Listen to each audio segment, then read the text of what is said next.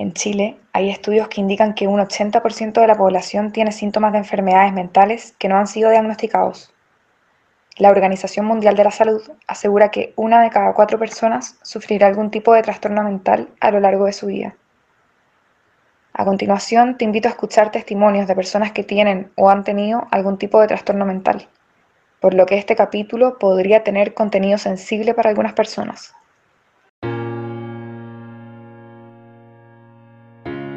Que me diagnosticaron bipolaridad. Eh, yo no tenía idea que era bipolar hasta que me empecé a sentir mal, con depresión, con angustia, eh, que me cambiaba el genio muy rápido.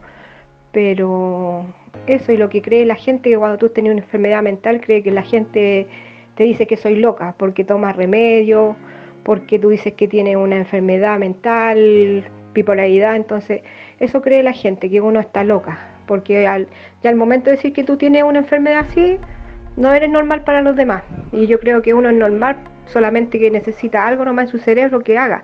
Por ser las personas que tienen bipolaridad les falta el litio.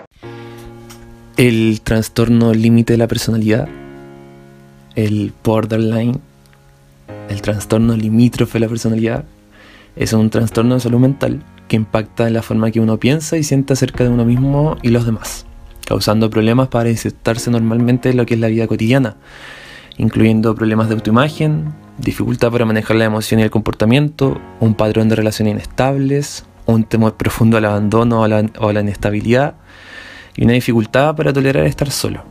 Si yo pudiera definir este trastorno en una sola palabra, diría que es límite es vivir con las emociones al máximo.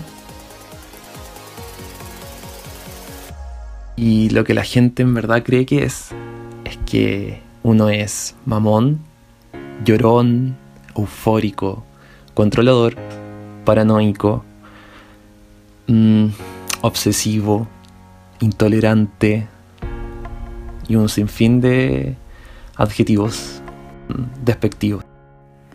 Cuando tenía 15 años me diagnosticaron depresión y un trastorno de ansiedad.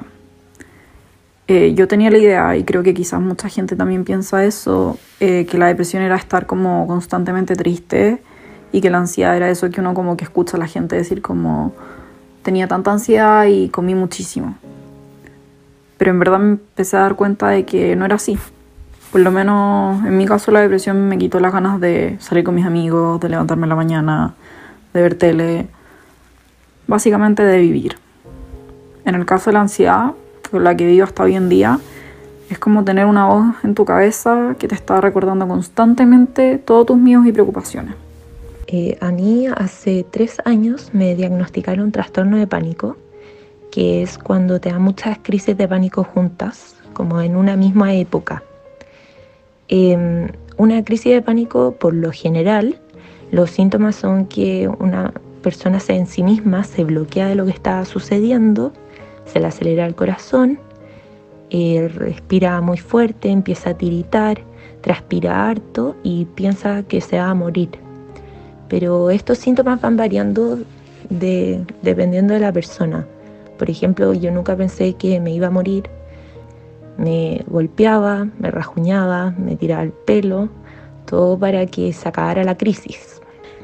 Eh, al principio yo pensaba que era una cosa de un día, un mal momento, cualquiera puede tener un mal día, pero eh, cada vez se iban agravando estos momentos malos que tenía y cada vez iba siendo peor físicamente, hasta que llegué a un punto en que terminaba con todo el cuerpo rajuñado, con el pelo realmente tirante y que en verdad me terminaba sacando pelo. Además me daba mucha vergüenza porque las crisis te dan en cualquier momento del día, en cualquier parte. Te puede dar en el mall, en la universidad, en tu casa, en la calle. Entonces había muchas veces que yo prefería quedarme encerrada en mi casa para no pasar vergüenza. Yo tuve anorexia a los 12 años, era súper chica, y eh, fue una época muy difícil para mí y para mi familia. Me sentía muy incomprendida, sobre todo porque no entendía por qué la gente estaba tan encima mío si yo no sentía que estuviera ni flaca ni gorda. y sentía que no me dejaban tranquila, que como que no podía hablar con nadie sin que mirara cuando estaba comiendo. El disfrutar la comida pasó a ser un odiar comer con la gente. Em, fue súper difícil para mí y sentía que nadie me podía ayudar y que nadie me entendía. Pero lo que sí me di cuenta fue que la mejor manera de salir adelante es dándote cuenta tú de por qué quieres salir adelante, de por qué quieres seguir viendo, de por qué... Eh, que me diagnosticaron un trastorno de depresión leve que se dio específicamente por muchos cambios de carrera, no querer saber qué hacer por mi vida.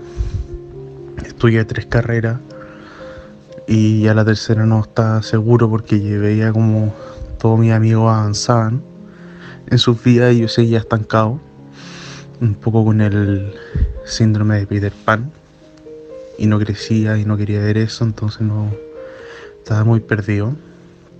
Entonces empecé como a preocuparme que como no avanzaba, como no avanzaba, como no avanzaba. Y me puse a dejar de hacer deporte, empecé a salir mucho, me refugié mucho en el trago. Mi historia psicológica, psiquiátrica es bien complicada, no complicada, pero ha sido como bien enredada, en verdad. Yo en un principio me dijeron que tenía depresión y yo soy de la teoría que de que te digan que tenéis depresión es como que te digan que estáis resfriado. Entonces, como yo tenía depresión, dije ya, soy depresiva, tengo pena, qué sé yo. Pero no me sentía muy identificada porque yo soy una persona súper alegre, en verdad. Y después me cambié de psicóloga, seguí con el mismo psiquiatra. Y cuando me conoció más me dijo que él creía que yo era borderline. Y la verdad es que me siento súper identificada con ese trastorno y no lo veo como un trastorno en verdad, lo veo como un... Así como yo soy alta, soy borderline. Es parte de mí y lo llevo con orgullo. Yo lo digo así, soy borderline y casi que lo pongo en el currículum. Pero mm, también me, me asusto de repente por, por cómo la gente pueda tomárselo. Porque mm, sobre todo en, en el cine hay un concepto de borderline súper negativo. Y que no es así, no es tan negativo pueden ser un, una muy bonita parte de la vida. Tuve varias épocas malas, eh, muchos bajones. Eh, mira, yo te diría que los más, más fuertes fue como en los tres intentos de suicidio que tuve en mi vida, ¿cachai? Como que fue como a los 15, no, 16, otro como a los 21 y otro como a los 28. Eh, yo ahora tengo 31, por si acaso. Eh, y eh, bueno, la época de, obviamente previo a eso, a esos como hechos concretos, que es como algo bien extremo en realidad, obviamente tenía como épocas súper oscuras, pues, ¿cachai? Como de mucha eh, desesperanza, muy como sin energía, sin ganas, eh, sin ganas de vivir, sin ganas de vivir. Creo que mi peor época fue al principio, cuando me diagnosticaron. Probablemente fue porque me daba mucha vergüenza, entonces el como tener este secreto lo hacía mucho peor. Además todavía tenía mucho que trabajar, no había empezado terapia, eh, no, me no me amaba a mí misma, me castigaba muchísimo por mis errores, lo que también me llevó muchas veces a la automutilación. Tenía crisis de pánico en la mitad de clase en el colegio y claro, como tratar de aparentar que estáis bien cuando en verdad estáis con una crisis de pánico la hace mucho peor y hace todo mucho peor. En ese momento no quería hacer nada. Quería dormir todo el día, estaba chato. Yo soy una persona corto genio y ahí cualquier cosa explotaba, tomaba demasiado me como que trataba de evadir mi realidad. Eh, estaba todo el día en la cama, faltaba clase, no hacía nada. Y fue muy difícil salir de eso. Me costó mucho tiempo poder primero aceptar que tenía problemas y segundo que la gente supiera. Me da mucha vergüenza porque generalmente eso como Al visto como, oh, pobrecito, tiene depresión, o oh, tiene depresión. Mm, sí, sí, me he sentido discriminado varias veces. Eh, creo que principalmente en el colegio. En el colegio a uno lo discrimina mucho si uno no cumple un estándar de niño. Bueno para la pelota, o bueno para la talla, hormonal. Hormonal, muy hormonal. Me acuerdo varias veces que me sentía excluido por parte de mis amigos porque era muy grave, no me incluían. me, cuesta, me cuesta las relaciones sociales. Eh, generalmente soy, tengo mucha ansiedad social, aunque no se note. tengo mucha ansiedad social de conocer gente nueva, de introducirme a espacios nuevos. Una vez que eh, una pareja me trató de loco. loco, entonces eh, fue fuerte. Y bueno, no solo una pareja, me han tratado varias veces de loco, como amigo, amiga, gente que no conozco. Eh, y han sido situaciones en donde uno, donde sí me he sentido discriminado, sí he sentido que, que me dejan de lado, que no me consideran, que ven en mí una limitación. Pero mm, lo más importante es que nunca fueron limitaciones. nunca ha sido una limitación, nunca la va a ser. Al contrario, es una ventaja una ventaja que uno tiene en un mundo cada vez más inhumano, que uno trata de hacerlo más humano. Eh, yo no lo cuento mucho porque si no te miran como rara, ¿cachai? Porque pueden decir esta que quizás qué puede hacer, se puede volver loca o puedes pegarle a alguien. No, no, las personas bipolares no, no son agresivas, son más, cambia de genio nomás, porque eso es lo que a uno le, está mal, el genio nomás, pero no, por eso yo mejor no lo cuento porque te discriminan, pues al tener una enfermedad ya mental, entonces la gente siempre está como atenta a ver qué va a hacer, qué puede hacer, a ver cómo está. Entonces tú le decís, o si no dicen, ya loca, tómate la pastilla. Entonces es mejor no contarlo, guardarlo para uno y ver nomás tratar de cómo solucionarlo y estar mejor, pero de ánimo. Y uno mismo tiene que hacerse autoevaluaciones, ver, pucha, estoy bien, no estoy mal. Sí, pero nunca por otras personas. Mi discriminación por sufrir de alguna enfermedad mental vino de adentro. Yo misma fui la que me discriminé. Pensaba que me hacía ser una persona más débil y eso también me daba mucha vergüenza y por lo mismo por mucho tiempo no le conté a nadie porque tenía mucho miedo de que ellos fueran a pensar lo mismo que yo. Sí me he sentido discriminada, pero la verdad es que no culpo a la gente por discriminar, porque es una cosa que igual asusta, o sea, primero que nada el concepto de borderline es un concepto súper nuevo, entonces hay mucha gente que no, no sabe qué es. Eh, hay gente que cree que no se la puede, cuando la verdad es que todos no la podemos. No hay nada más normal que ser borderline.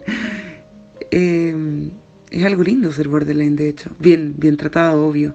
Pero es vivir la vida al máximo, es vivir los sentimientos y explotarlos y, y sentir. Es puro sentir, puro sentimiento, puro arte. Te diría que cuando me sentí más discriminada fue en el colegio.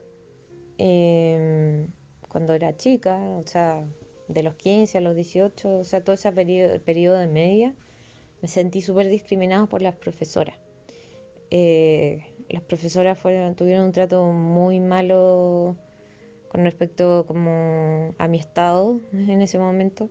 Y una una profesora me llamó a, a la sala, me dijo que le mostrara como los cortes, por un lado, súper violento, eh, y que si yo no paraba con esta actitud, que en el fondo esta actitud era esa enfermedad que yo tenía en ese momento, em, me iba a echar del colegio. Soy psicóloga, trabajo en salud mental, atiendo pacientes hace más de 10 años y en primer lugar quisiera partir contestando si, si la salud mental en Chile está poco visibilizada y yo creo que sí. Todavía hay ciertos tabús o falta de información que juegan en contra en Chile, que asustan a la gente la idea de, ir a un psicólogo, un psiquiatra y como que habría que estar muy mal. Ojalá uno no tuviera que esperar a estar muy mal para ir justamente a un psicólogo un psiquiatra, sino que es una manera también de prevenir complicaciones o dificultades peores en la vida. Eh, creo que, que a veces nos, nos cuesta reconocer cuando no estamos bien y, tenemos una cultura de contestar muy rápidamente, ¿cómo estás? Bien, siempre bien. Y, no es así, no es la realidad. Las personas tenemos procesos, problemas, crisis, etapas, momentos y, no siempre estamos bien. ¿Y, qué podríamos hacer en Chile como, como sociedad para, para cambiar? Yo creo que conectarnos más con la fragilidad, con la vulnerabilidad, con, lo que cuesta, con lo difícil, eh, con lo doloroso, ¿sí? no solamente lo, entretenido. Y, esto no tiene que ver como con que en las redes sociales tengamos que subir fotos de nuestros momentos penosos, pero sí que en nuestras redes humanas de personas sepamos también buscar la ayuda, conversar con otros, em, poder ponerle palabras de repente a sentimientos que son complicados, que son incómodos, que, no queremos sentir, pero eso no significa que no lo sintamos. Es complicado porque, porque está esa ese como rivalidad entre el orgullo y el autocuidado. Porque uno dice, no, si yo me la puedo sola, yo sí me la puedo sola. Y el autocuidado te dice, no, no te la puedes sola, tú necesitas ayuda, necesitas fuerza familiar, apoyo familiar, apoyo filial, apoyo de pareja, quizá apoyo de, amigos, apoyo espiritual hasta, de repente. Yo me sentí súper, no sola, porque yo sabía que estaba acompañada por gente, pero yo no me hacía compañía. Esa era la cosa. Y yo me quise rendir y no, no era, ni siquiera era que me había rendido, era que la vida me había ganado. Porque muchas veces cuando la gente dice, cuando alguien se quiere suicidar o algo así, le dicen, ay, pero te rendiste o se rindió. No es que se haya rendido, es que le ganaron. No supo pelear, no. Pero eso no es rendirse. Y logré mejorar con, primero que nada, entendiendo que no estaba bien dejando de creerme la superwoman que puedo hacer todo sola y pidiendo ayuda. Pedir ayuda yo creo que es lo más lo más efectivo. ¿Qué le diría a una persona que ha sido diagnosticada hace poco y que no tiene ganas de vivir o que le da vergüenza? Aunque suene muy repetitivo y muy cursi y cliché, no estáis solo o sola. La verdad es que una vez que uno decide empezar a abrirse y contarle a la gente que te rodea cómo te sentí y, qué te pasa, empecé a darte cuenta de la cantidad de personas que te quieren y que van a estar ahí para ayudarte. Yo sé que muchas veces puede pasar por tu cabeza el suicidio, pensar que no vale la pena seguir con esto, que ya es demasiado, que es muy difícil. Y entiendo eso, pero también puedo prometerte que no te puedes llegar a imaginar lo que la vida tiene para ti, esperándote. Y creo que creo que de verdad vaya a querer quedarte a ver lo que te está esperando. A ti que te puedes sentir incomprendido, que te puedes sentir solo, que puedes sentirte confundido, eh, todo mejora todo mejora tarde o temprano. Desgraciadamente a veces muy tarde. Pero te digo algo, sí. Si hay vida después de un TLP, de un diagnóstico, si hay vida después de tomar fármacos, si hay vida después de tener que ir a terapia eh, tres veces a la semana durante un año y medio, eh, y es una vida mucho mejor. Y te digo a ti que que espero estés escuchando este audio en busca de respuestas, que las hay. Solamente hay que googlear mejor, rodearse de personas mejores y abraza, acepta, siente y vive tus emociones.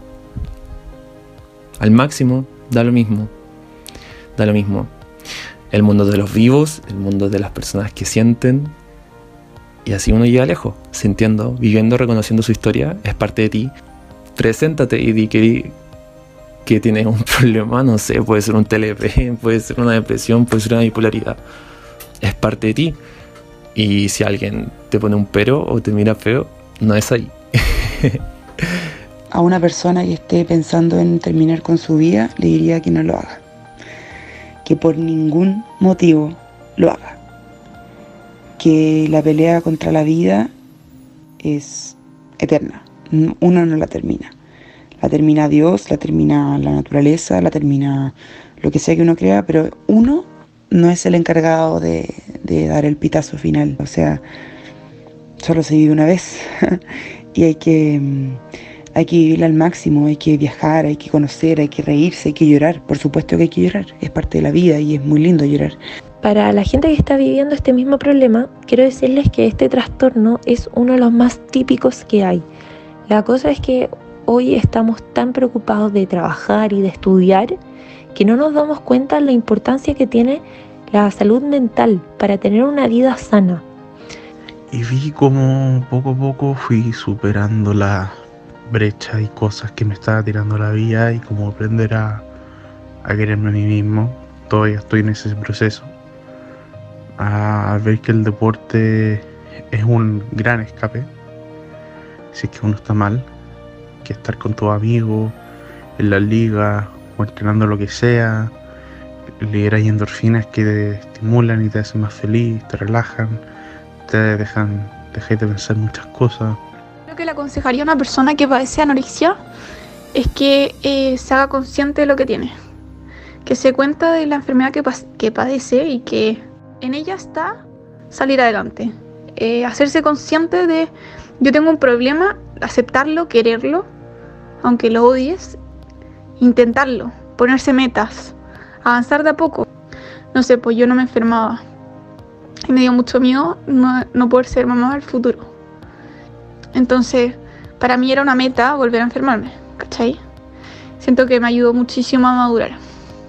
Siendo que era muy chica, fue un cambio drástico y me di cuenta que estaba en mis manos el cambio. Soy Soledad, psicóloga. Yo diría que lo primero es que tenemos que considerar que nosotros somos una unidad, cuerpo-mente, por lo tanto estamos constantemente en una relación recíproca ¿sí? entre, entre nuestra salud física y nuestra salud mental. Y eso es algo que se ha comprobado que en la medida que nosotros estemos más sanos mentalmente o con más fortalezas y aumentando en este sentido, por ejemplo, la capacidad de ir procesando todo lo que estamos viviendo eh, en esta pandemia, va a fortalecer el sistema inmunológico. Desde ese punto de vista es fundamental, ¿sí? Y tanto así que la cuarta ola de esta pandemia justamente tiene que ver con la salud mental. Y como todo el tema salud, eh, es fundamental poder prevenir. Y por lo tanto yo pondría un especial acento en lo que cada uno puede hacer con respecto a sus conductas de autocuidado. Se ha investigado y se ha visto, digamos, un aumento eh, en el número de atenciones psicológicas y psiquiátricas en este tiempo justamente porque aumentan eh, los síntomas, ¿sí? los síntomas de tanto de ansiedad, estrés, depresión. Y, si uno piensa, eh, la pandemia no solamente afecta la salud física, sino que indudablemente que tiene un efecto en nuestra salud mental. De alguna manera nos estamos viendo enfrentados a un tremendo duelo, ¿sí? a pérdidas. Muchas personas han perdido seres significativos, familiares, amistades, que han fallecido producto de, del coronavirus, pero además de los duelos por las muertes de personas cercanas, también estamos enfrentados a pérdidas, por ejemplo, eh, a nivel de la capacidad financiera. Y, a nivel global hemos estado todos eh, afectados en términos de pérdidas de nuestro posibilidades de desplazamiento, de, poder juntarnos con las personas cercanas a nosotros, eh, pérdidas de rutina, si uno piensa a propósito de los niños, por ejemplo, que han dejado eh, de ir a la escuela, han dejado de estar con sus amigos, con sus amistades. Entonces, en ese sentido, el impacto que, tiene eh, esta pandemia no solamente es a nivel de la salud física, sino que es fundamental también tener en consideración la salud mental. ¿Qué le aconsejaría a alguien que vive con una persona con trastornos de personalidad, bipolaridad o cualquier condición psicológica, psiquiátrica? Em, en primer lugar, que se informe qué significa ese diagnóstico, eh, cómo es la historia particular de la persona que tenemos al lado, Em, que tiene ese diagnóstico y, conversarlo. Yo creo que una forma de quitarle tabú a las cosas es ponerle palabras, poder ponerle eh, preguntas y, poder hablar respecto de eso.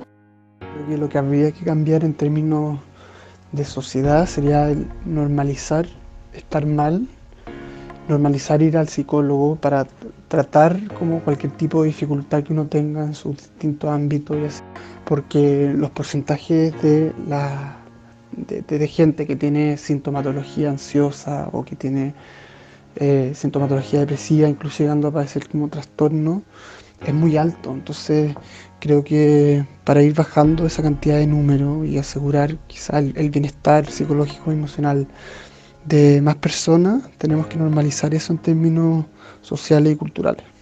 Alguien que tiene como un trastorno de salud mental no está tan aceptado socialmente, creo que es algo súper tabú todavía. Eh, y eso es lo que nosotros tenemos que romper. Eso, eso es lo que nuestra sociedad, y creo que nosotros los jóvenes, nosotras, eh, somos como los, como los encargados de hacer eso, ¿cachai? Como de romper con este paradigma de que la salud mental es tabú, de que la salud mental casi que es voluntaria.